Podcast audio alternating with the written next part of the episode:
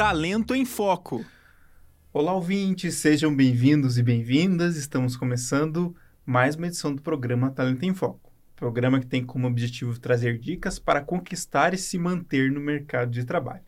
Lembrando que esse programa é uma parceria com a Erika Lotes, que é mentora de capital humano, e a temática de hoje é sobre poder e propósito nas organizações.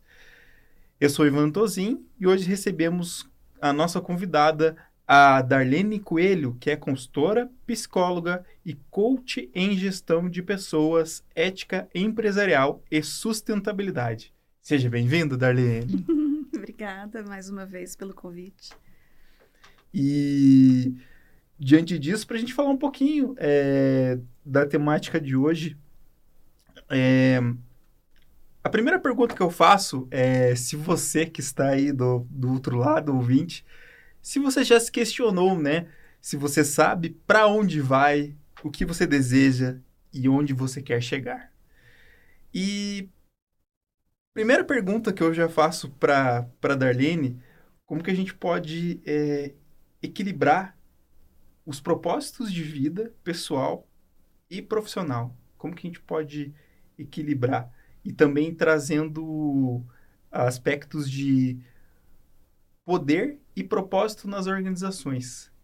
Quais as diferenças? Hum, é, minha vontade é te provocar de volta, né? Perguntando se existe diferença de propósito de vida pessoal e propósito de vida profissional. Eu diria que o propósito profissional ele está dentro da, do propósito de vida pessoal. Né? O propósito da vida é a vida como um todo, é a vida desde que você nasce até o momento que você morre e às vezes perdura até depois que uh, o teu corpo na matéria se desfez, porque é, a reverberação da nossa existência deixa marcas nas próximas gerações. Então, coisas que eu faço com um propósito limitado hoje e não, não enxergo o alcance disso, pode ser que meu filho acabe manifestando aquilo, meu neto, minha família, algum dos meus alunos, algum dos meus coaches. Então, existe um, um horizonte muito mais amplo né, de, de vida, que não é só essa vida cronológica que a gente tem. Uh, a mesma mesmo raciocínio a gente pode fazer antes de eu nascer, meus pais tinham um propósito. Eu faço parte de um propósito de casal, um propósito de vida, de ter filho, de não ter filho, de ser menina, de ser menino, uh, de o que, que eles sonhavam para mim, né? Com o que, que, eu, o, o que, que eles imaginavam que ia ser a minha vida. Então, eu estou contida, a minha existência também está contida antes de mim.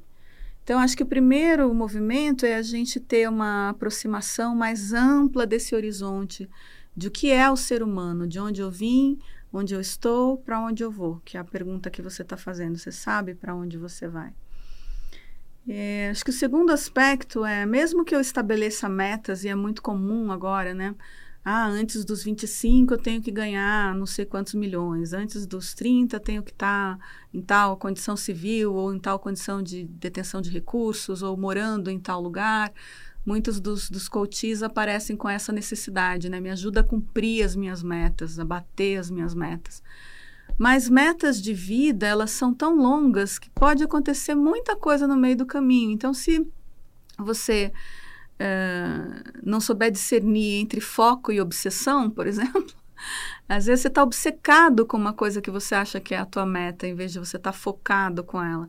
Você quer atingir determinadas coisas de tal maneira, é, falando com tais pessoas e tendo tais recursos. Você está tão obcecado naquilo que você não percebe outras pessoas e outras possibilidades e outros recursos. Então, eu penso que é mais útil eu me conectar com o que, que tem de essencial em mim que eu quero manifestar e desapegar da forma de como que isso vai se manifestar e de quando isso vai se manifestar. Então, por exemplo, eu, Darlene, sou uma pessoa que tenho na minha essência um desejo, desde criança, de é, acolher as pessoas do jeito como elas são. Né? Eu sou esse indivíduo que desde pequena faz perguntas que ninguém está fazendo, bota a corda no pescoço e coloca na mesa um elefante branco, fala, gente, peraí, o que está acontecendo aqui?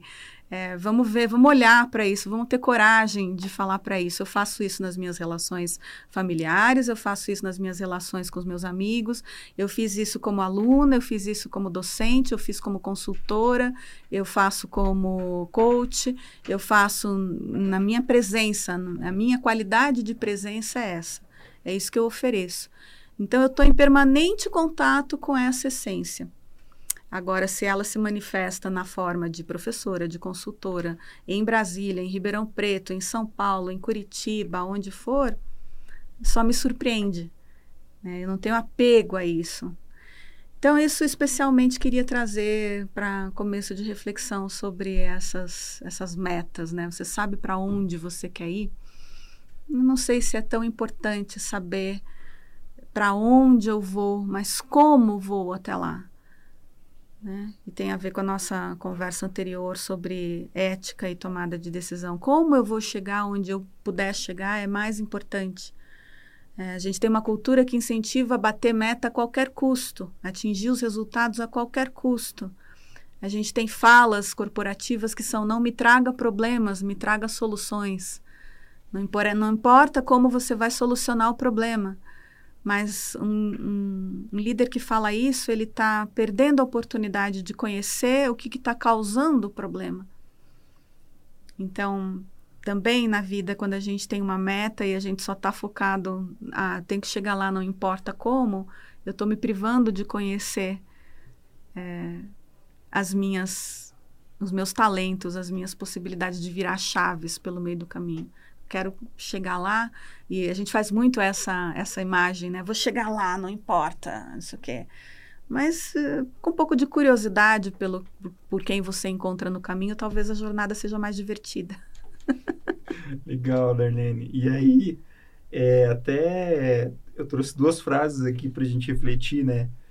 É, que seja abre aspas, a vida começa quando eu saio do trabalho, fecha aspas, e outra é, trabalho e vida são uma coisa só. Então, essa diferenciação, né? Até a questão da vida pessoal e profissional que, hum. que faz a gente refletir se de fato a gente tem essa diferença. Tem outras coisas que também são repetidas, né? Tipo, ah, eu sou, uh, sou uma pessoa em casa e eu sou outra pessoa no trabalho. Ah, eu consigo chegar em casa e deixar os meus problemas lá fora. Tem uma distinção que é importante, né? Porque é, é um comportamento, é uma escolha. Ah, quais são os assuntos e qual é a energia que eu vou trazer para dentro da minha casa. Mas não, você não é uma pessoa num ambiente e no outro. Tomara, uhum. né? Porque isso é esquizofrenia. a gente já vai para um lado aí mais, mais complicado. Mas né, você é um ser integral, tudo faz parte de você. Mas como que eu escolho estar é, tá presente para minha família é diferente de como eu escolho estar tá presente para a equipe, ou enfim, para o meu cliente ou para o meu fornecedor, no sentido comportamental. Mas em essência eu tenho que ser a mesma pessoa, pelo próprio bem da minha integridade pessoal, né, do meu contato comigo mesmo. Então, essas frases, né, trabalho é uma coisa, vida é outra, eu não sei se eu sou muito, não tenho muita aderência nesse sentido de colocar tudo no mesmo balaio levianamente, mas também não sou a favor de achar que eu consigo humanamente não estar aqui em casa impactada pelo que me aconteceu no trabalho e vice-versa. É, e eu acho que a ferramenta que a gente tem é de conversar um pouco, de dar espaço para o ser humano. Então, por exemplo, hoje, quando a gente chegou aqui pro, no estúdio, você me conta: olha, uma pessoa da equipe não está aqui porque ela não está bem, né? Está uhum. passando por um problema de saúde. Eu acho isso mais importante do que a gente tomar uma decisão uhum. sobre, ah, então, não sei o que, não sei o que. Mas peraí, primeiro deixa eu me lembrar que essa pessoa tá. Será que ela está sozinha em casa? Será que ela tem alguém para cuidar? É, então, eu acho que é importante a gente não separar, porque, olha, então tem um horário, não dá tempo da gente perguntar como é que ela tá. Claro que dá, sempre dá uhum. tempo, né, de você é, pôr uma mão no ombro, de você dizer um bom dia, de você perguntar como é que tá teu filho, melhorou da gripe. É suficiente, você não precisa entrar numa catarse, mas é, isso me orienta em relação à qualidade de presença que vocês têm. Então, por exemplo, se eu sei que vocês trabalham com a Érica todos os dias e estão acostumados com a fluência dela, talvez faça diferença né, para a entrevista, mas mais do que isso, vocês são amigos, mais do que isso, vocês são companheiros né, de jornada. Então, é importante a gente valorizar isso antes de começar a trabalhar. E isso não custa mais para a empresa, porque a gente teve dois minutos de é, conexão. Né? Uhum. E, e aí me vem outra pergunta, né? Se a gente pode falar um pouquinho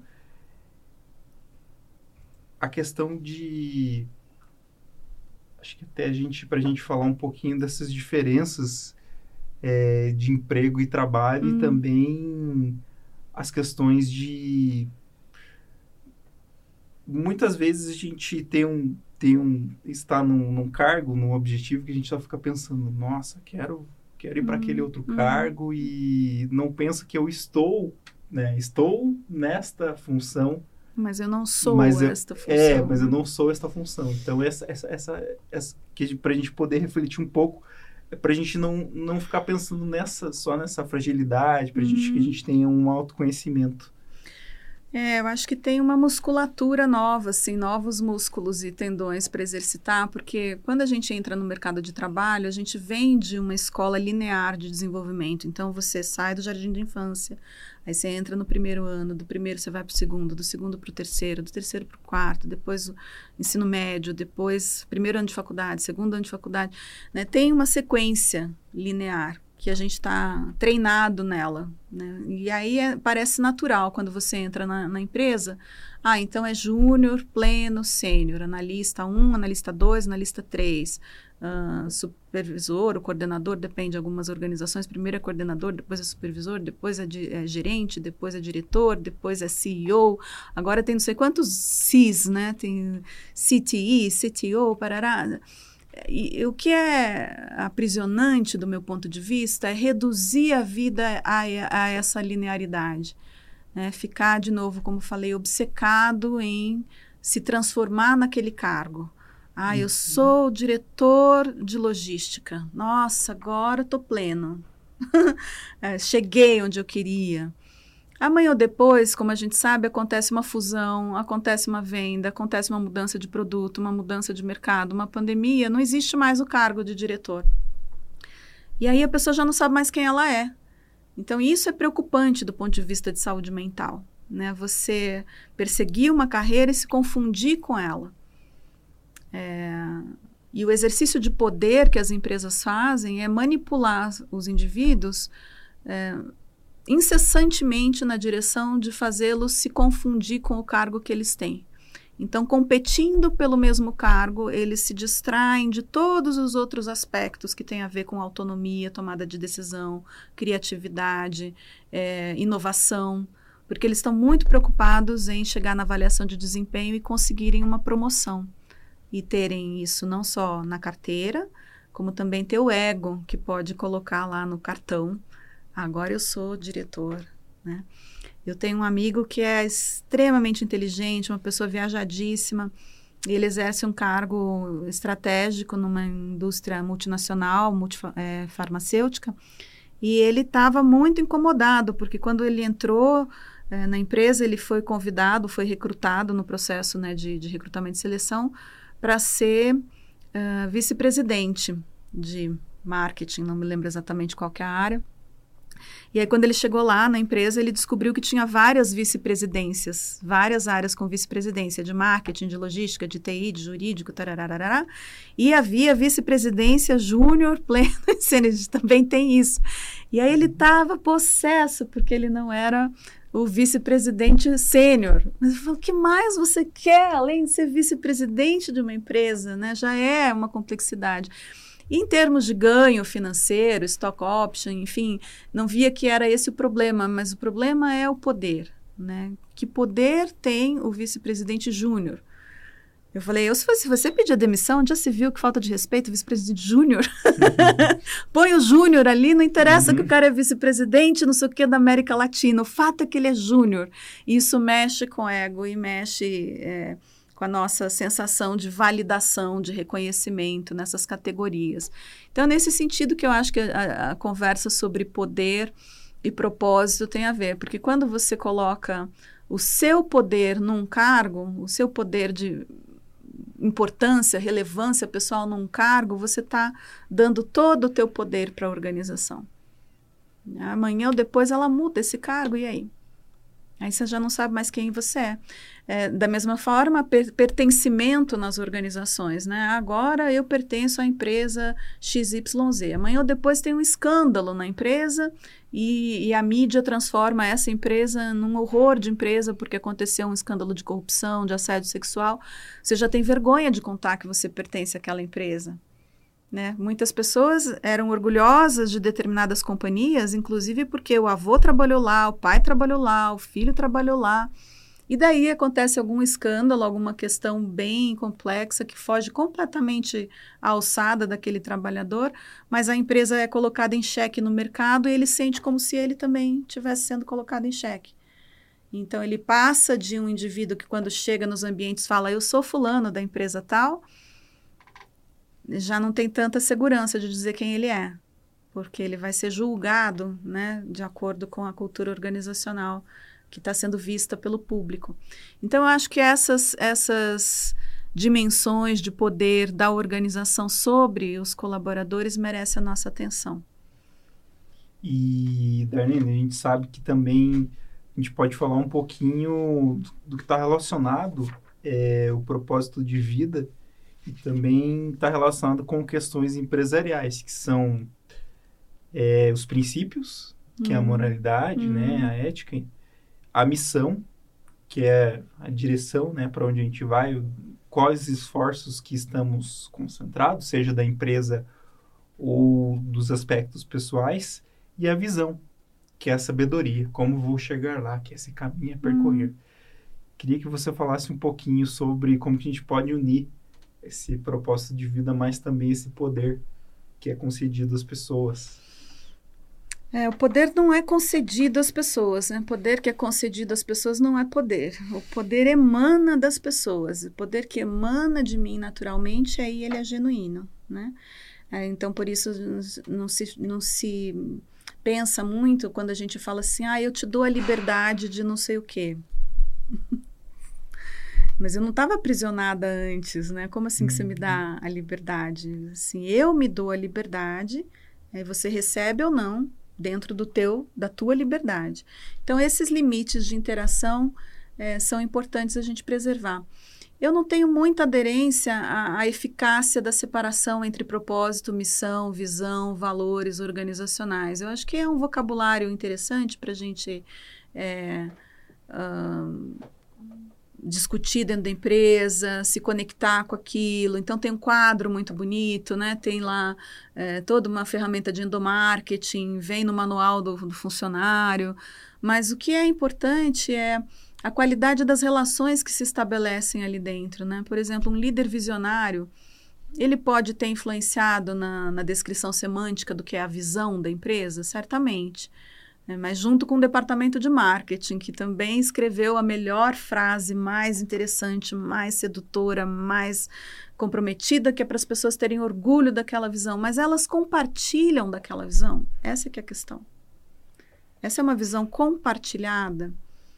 Então, até que uma visão seja compartilhada, nossa, teria uma riqueza imensa se a empresa se dedicasse a construir uma visão junto, em vez de atarrachar uma visão mas ela não se dá esse privilégio. Ela ocupa o processo de recrutamento e seleção com outras pantomimas, assim. Mas seria muito interessante a gente ter um processo de recrutamento e seleção onde a gente pergunta para a pessoa qual é a tua visão de mundo, o que, que você pensa da vida. Uhum. Né?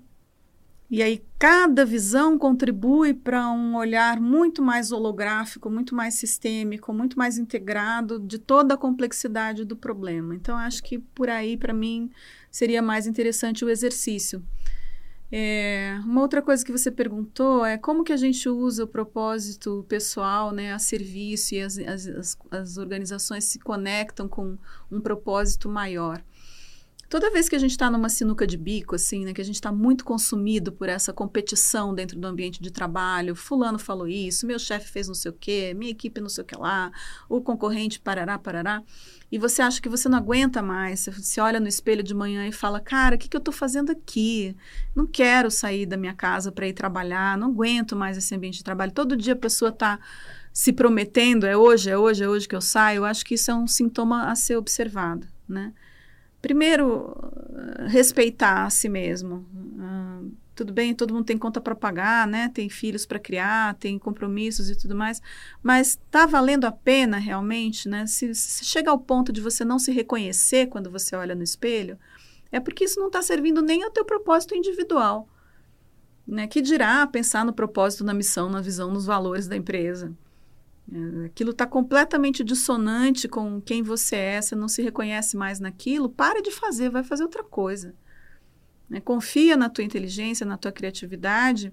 Hoje tem N possibilidades no mundo, a gente estava falando da diferença de emprego, de trabalho, e não se submeta, né? porque ao fim do, do da vida, não, não, é porque a empresa te deu um relógio de 30 anos de ah, é o funcionário mais antigo que isso vai te dar satisfação né, plena. Então, esse é o primeiro ponto, né? É, e se ainda você não está nesse limite de vou sair da empresa porque não me reconheço mais, ou quero estar na empresa apesar do, do problema que eu estou enfrentando agora, como toda sinuca de bico, o jeito de sair disso é você submeter a tua motivação a um propósito maior. Vamos supor que você trabalha numa escola. Então você não aguenta mais que você é mal remunerado, que os professores são desrespeitados, que tem violência dos pais em relação aos alunos, que os alunos também não, não respeitam mais o professor em sala de aula, que o projeto pedagógico é ruim, que o Estado não dá reconhecimento. Mas dedique um tempo a reconhecer em você se tem alguma coisa que te conecta com a educação e que é maior do que tudo isso. Se sim, aí vale a pena, né, continuar. Ah, eu trabalho numa indústria é, que esgota recursos naturais. Então, estou em conflito ambiental com isso. Será que eu continuo lá? Será que eu não continuo lá? Tem alguma coisa que você possa fazer nessa empresa enquanto você está lá dentro? Que possa ressignificar ou que possa orientar as tomadas de decisão para que elas sejam menos predatórias do que elas são hoje? Você tem na tua esfera de atuação alguma forma, algum espaço de interlocução que te permita pelo menos colocar na mesa uma pergunta que seja mais ambientalmente correta, que seja mais ambientalmente justa, equitativa. Se você tem essa chance, não perca essa chance, não venda essa chance, só porque você está cansado descansa e volta para a empresa e faz o que você tem que fazer. Então, você está subordinando a tua presença a um propósito maior, que é o teu propósito como indivíduo. Então, por isso é importante a gente ter é, o que orienta os nossos passos na carreira, nas metas, muito maior do que é, o que está descrito no plano de cargos e salários. E também, Darlene, é, gostaria de perguntar também se a gente pode se utilizar de alguma ferramenta para que a gente possa chegar nesse propósito pessoal e profissional. Um deles é o método Ikigai, que é uma abordagem única e reveladora, né, que Ikigai em japonês, na tradução, quer dizer o motivo pelo qual levantamos da cama todos os dias. Até foi o comentário que você fez ali anteriormente, até bem semelhante, aquele fato de se olhar no espelho é, e poder refletir sobre né, estou satisfeito naquilo que estou fazendo, né, estou é, dando meu máximo, meu máximo, meu, meu propósito, né, estou atingindo meu propósito e um pouquinho da, do, desse método Ikigai, Ikigai, ele é voltado para o equilíbrio entre as quatro dimensões da mandala. Né? Reconhecemos o nosso propósito de vida e iniciamos uma jornada de transformação pessoal e, e crescimento exponencial rumo a vida próspera e abundante. Essa ferramenta pode ser útil para a gente, ou se você cita alguma outra que você acha que a gente pode percorrer nesse caminho, Darlene?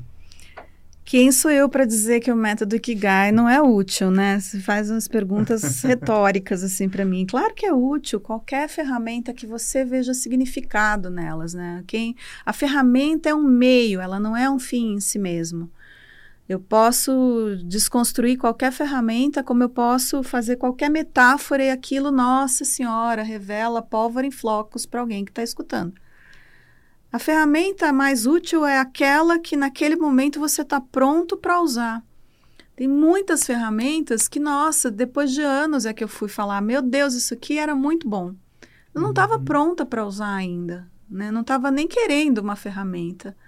Tem outras ferramentas que é, a mesma que é interessante para mim, que me liberta, te aprisiona. É, eu, por exemplo, sou uma pessoa que gosta do fluxo criativo é, orgânico. Eu gosto de fazer, testar, aí eu prototipo um pouco, trabalho um pouco, pergunto o que, que acham, não sei o quê. Então, eu gosto de um jeito mais caótico de produzir.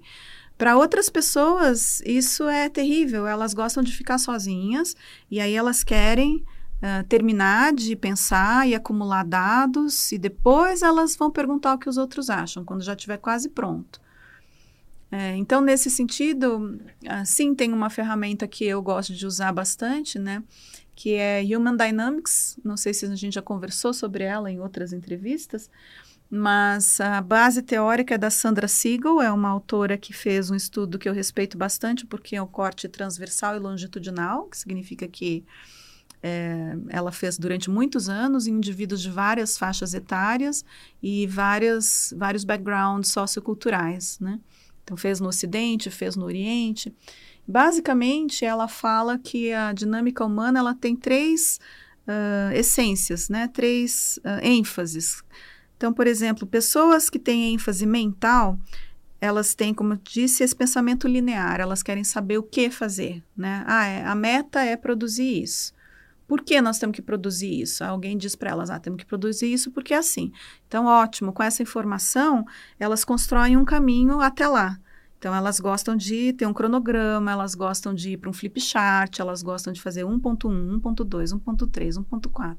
Elas organizam o pensamento em começo, meio e fim, e elas passam muito tempo acumulando todos os dados possíveis sobre aquele problema antes de oferecer uma solução. As pessoas que têm ênfase emocional, elas não estão tão interessadas em o que e por que nós vamos fazer, mas para quem e com quem nós vamos fazer. Então, se eu tenho um projeto, eu quero saber, mas quem que está envolvido? Ah, a Érica está junto? Poxa, estou lá. Né? Ah, então, assim, tem muito mais a ver ah, o meu comprometimento, o meu engajamento com quem eu vou fazer aquilo junto, mesmo que eu ainda não tenha todos os dados e todas as variáveis. E o meu resultado ele está orientado para quem vai usar. Então eu quero saber para quem eu vou fazer. Ah, é para os alunos essa entrevista? Quem que vai escutar? Quem que vai se beneficiar? E eu testo bastante antes, né? Então, a pessoa do tipo emocional, ela quer garantir que a gente esteja num ambiente é, seguro, onde todo mundo se aprecia e tudo mais, e depois a gente vai construindo juntos. A pessoa do tipo físico, que é o terceiro, a terceira ênfase, ela não está nem preocupada com o que nós vamos fazer, por que nós vamos fazer, com quem nós vamos fazer, para quem nós vamos fazer, ela está fazendo. Enquanto os uhum. outros dois primeiros estão lá pensando, nananã, a pessoa do tipo físico fala: então tá bom, deixa eu ver quais são aqui a, as perguntas, as providências, o que, que a gente vai precisar de uma mesa, vai precisar de um espaço. Ela quer degustar, ela quer estar tá, é, vivendo aquilo enquanto ela cria a solução. Então, essas ênfases diferentes, a gente poderia dizer que são pessoas que têm propósitos diferentes? Não, todas elas têm o mesmo propósito, que é criar aquele produto ou aquele serviço. Mas elas têm uma essência a partir da qual, para cada uma delas, é diferente como que nós vamos atingir esse objetivo, né? E o que é legal dessa metodologia ou dessa ferramenta, como você disse, é que não tem um jeito melhor de ser, não é melhor ser mental, melhor ser emocional ou melhor ser físico. Então, tem muitas ferramentas disponíveis onde você pode é, encontrar o teu, a tua velocidade natural, né, para estar tá presente para o que precisa emergir.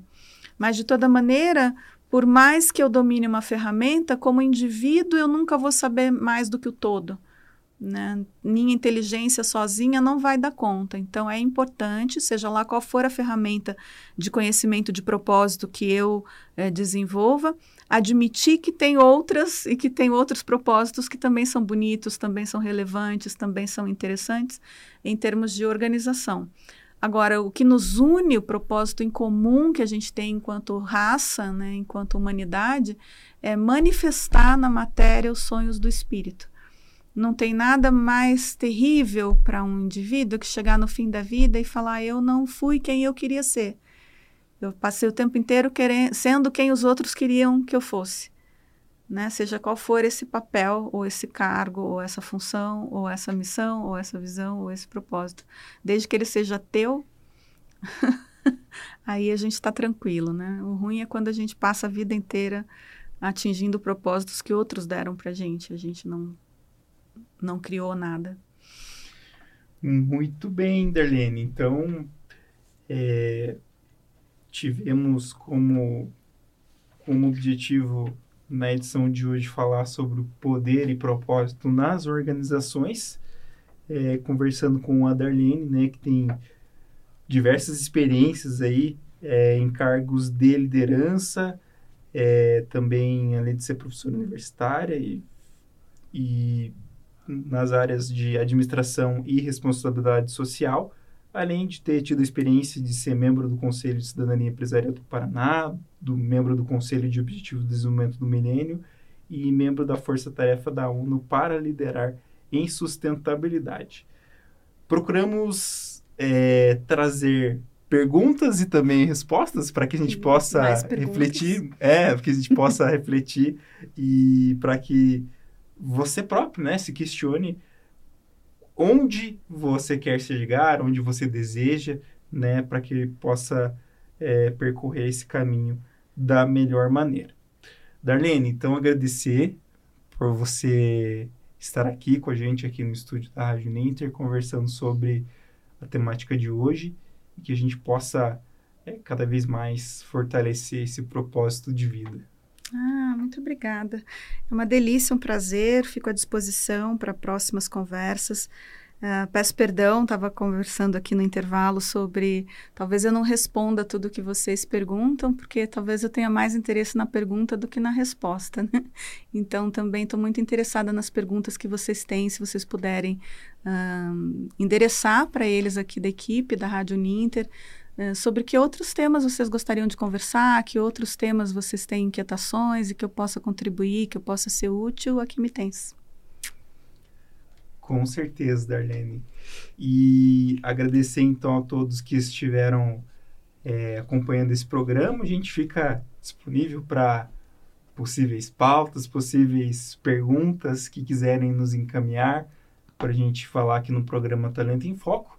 Então a gente se despede do Talento em Foco, Rádio Ninter, a rádio que toca conhecimento. Um grande abraço. Talento em Foco.